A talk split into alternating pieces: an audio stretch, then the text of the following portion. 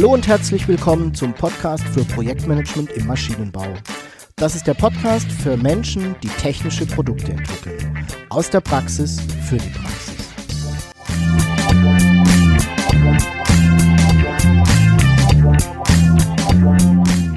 Mein Name ist Jörg Walter. Ich bin Ingenieur und arbeite als Berater, Trainer und Coach im Projektmanagement für technische Projekte.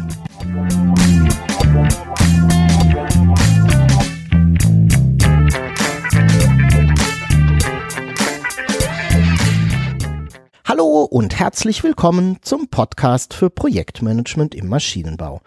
Ich freue mich sehr, dass du auch heute wieder dabei bist. Ich hoffe, du hattest eine erfolgreiche Zeit und bist mit deinen Projekten gut vorangekommen. Uiuiuiui, der Kampf um den Termin. Heute geht's aber martialisch zu.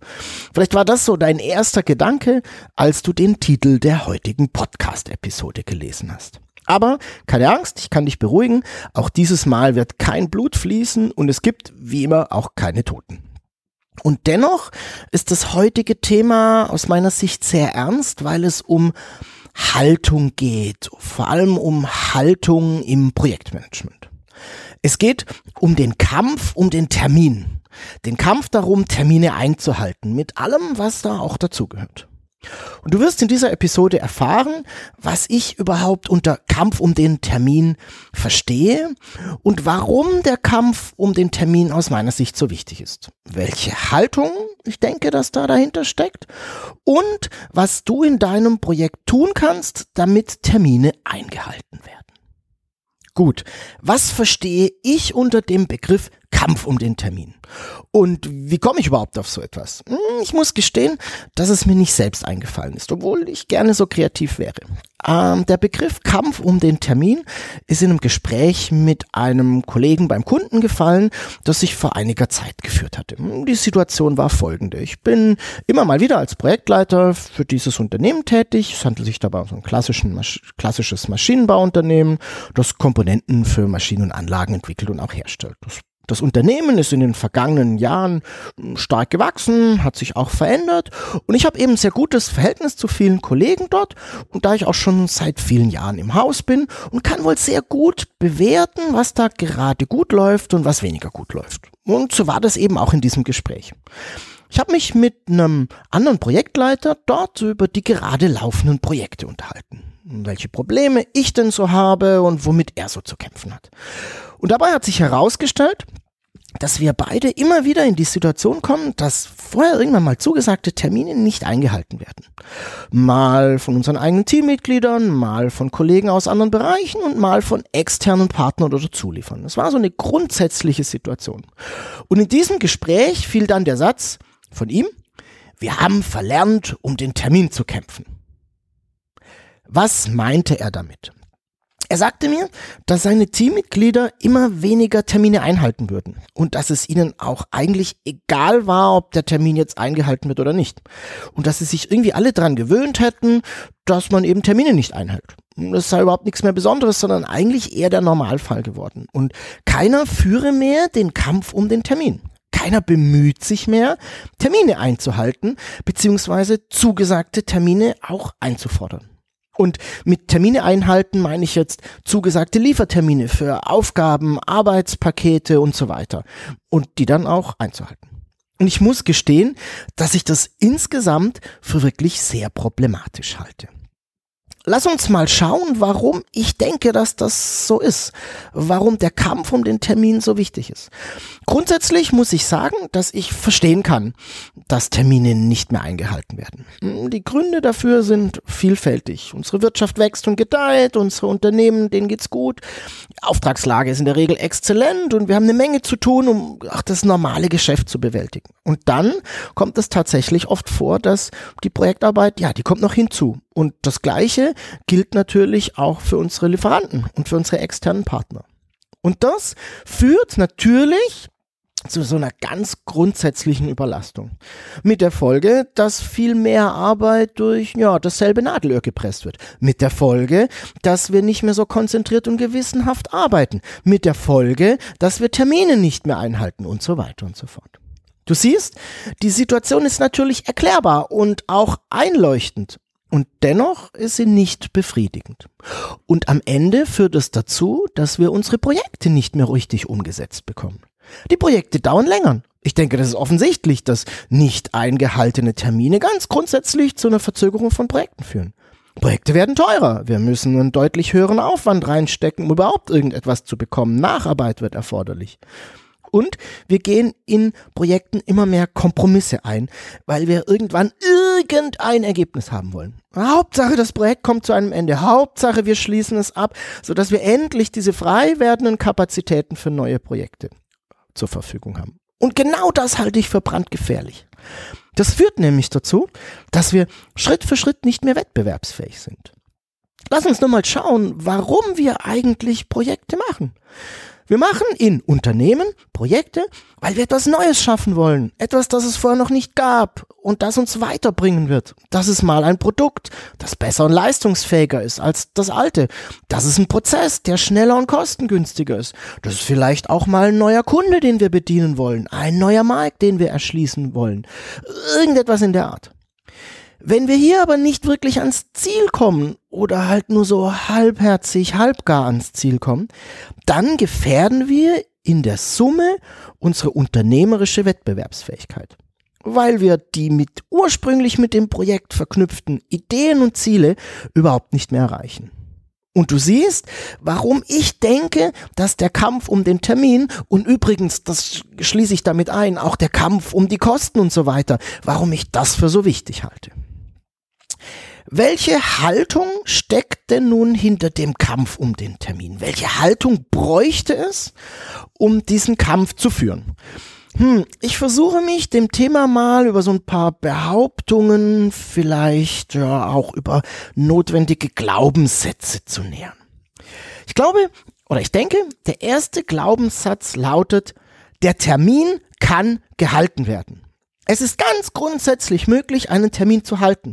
Und es ist kein Naturgesetz, dass Termine nicht gehalten werden. Ich denke, das ist eine ganz grundsätzliche Sache, die wir uns mal klar machen sollten. Und das ist sozusagen auch die Voraussetzung für alles weitere. Der Termin kann gehalten werden. Der zweite Glaubenssatz heißt, der Termin hält sich eben nicht von alleine. Gerade in der Situation, die ich eben beschrieben habe, ist es eben so, dass es nicht automatisch passiert, dass Termine auch eingehalten werden.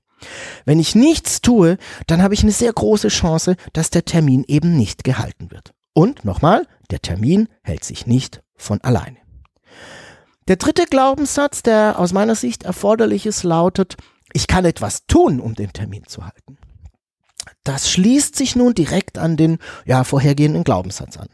Es gibt ganz grundsätzlich Dinge, die ich tun kann, damit die Chance, den Termin zu halten, massiv steigt. Es gibt im Projektmanagement wie im Leben nie eine Garantie dafür. Aber ich kann die Chance auf Erfolg, in diesem Fall die Chance auf Einhaltung von Terminen, massiv verbessern, wenn ich bestimmte Dinge tue. Welche das sind, da komme ich gleich nochmal drauf. Also, der dritte Glaubenssatz lautet, ich kann etwas tun, um den Termin zu halten. Mit dem vierten Glaubenssatz möchte ich weitergehen und er heißt, es liegt an mir, etwas zu tun, damit der Termin eingehalten werden kann. Am Ende ist es mein Entschluss, ob ich etwas unternehme, um die Chance auf Termineinhaltung zu verbessern oder nicht. Ich bin selbst dafür verantwortlich. Es ist meine Entscheidung. Es liegt an mir, etwas zu tun, damit der Termin gehalten werden kann. Und dann kommen wir auch schon zum fünften und ja wahrscheinlich letzten Glaubenssatz und der lautet, es ist besser etwas zu tun, sodass der Termin gehalten wird, als nichts zu tun. Und das bezieht sich jetzt sowohl auf das Projekt, was ja wohl offensichtlich ist, als auch auf mich selbst. Denn auch für mich ist es das Einfachste, wenn der Termin für eine Aufgabe oder ein Arbeitspaket eingehalten wird. Dann ist das Ergebnis nämlich da. Ich muss nicht einen neuen Termin vereinbaren und dann vielleicht nochmal ein. Ich muss nicht zusätzlichen Aufwand reinstecken und ich bekomme das Thema vom Tisch, habe mehr Freiraum für anderes, mehr Freiraum für andere Themen. Ich denke, dass diese fünf Glaubenssätze die Haltung ergeben, mit der ich den Kampf um den Termin, den Kampf um die Termine im Projekt aufnehmen kann. Wie gesagt, es gibt keine Garantie, dass immer alle Termine eingehalten werden. Ich glaube, das ist utopisch, so irgendwas zu denken. Ich kann aber die Chance auf Einhaltung dramatisch erhöhen, was am Ende dazu führt, dass wir hm, erfolgreicher sind. Ich denke, das ist offensichtlich. Das bringt uns nun zu der Frage, was denn geschehen sollte, was man tun kann, um in eine Situation zu kommen, dass Termine auch eingehalten werden. Hm? Mir fallen da so spontan na, so drei, vier Dinge ein. Beginnen wir mal mit dem ersten. Das erste, was du tun kannst, ist, diskutiere die Haltung, die Glaubenssätze, die ich eben beschrieben habe, mit deinem Team. Ich habe die Erfahrung gemacht, dass die eingangs beschriebene Situation, in der keiner mehr um den Termin kämpft, sich schleichend einstellt, sich schleichend ergibt. Niemand entschließt sich aktiv von heute, dass ihm Termine egal sind. Das ist ein langsamer, schleichender Prozess. Und vielen ist ja auch nicht bewusst. Das ergibt sich halt so. Und es gibt ja auch immer eine gute Begründung dafür, warum der Termin nicht gehalten wird. Und ja, schließlich verhalten sich am Ende ja alle so. Dem kannst du entgegenwirken, indem du es aktiv ansprichst indem du sagst, dass dir ja der fehlende Kampf um den Termin aufgefallen ist und dass du denkst, dass wir ihn vielleicht gemeinsam als Team wieder aufnehmen sollten. Dabei können dir die Glaubenssätze helfen.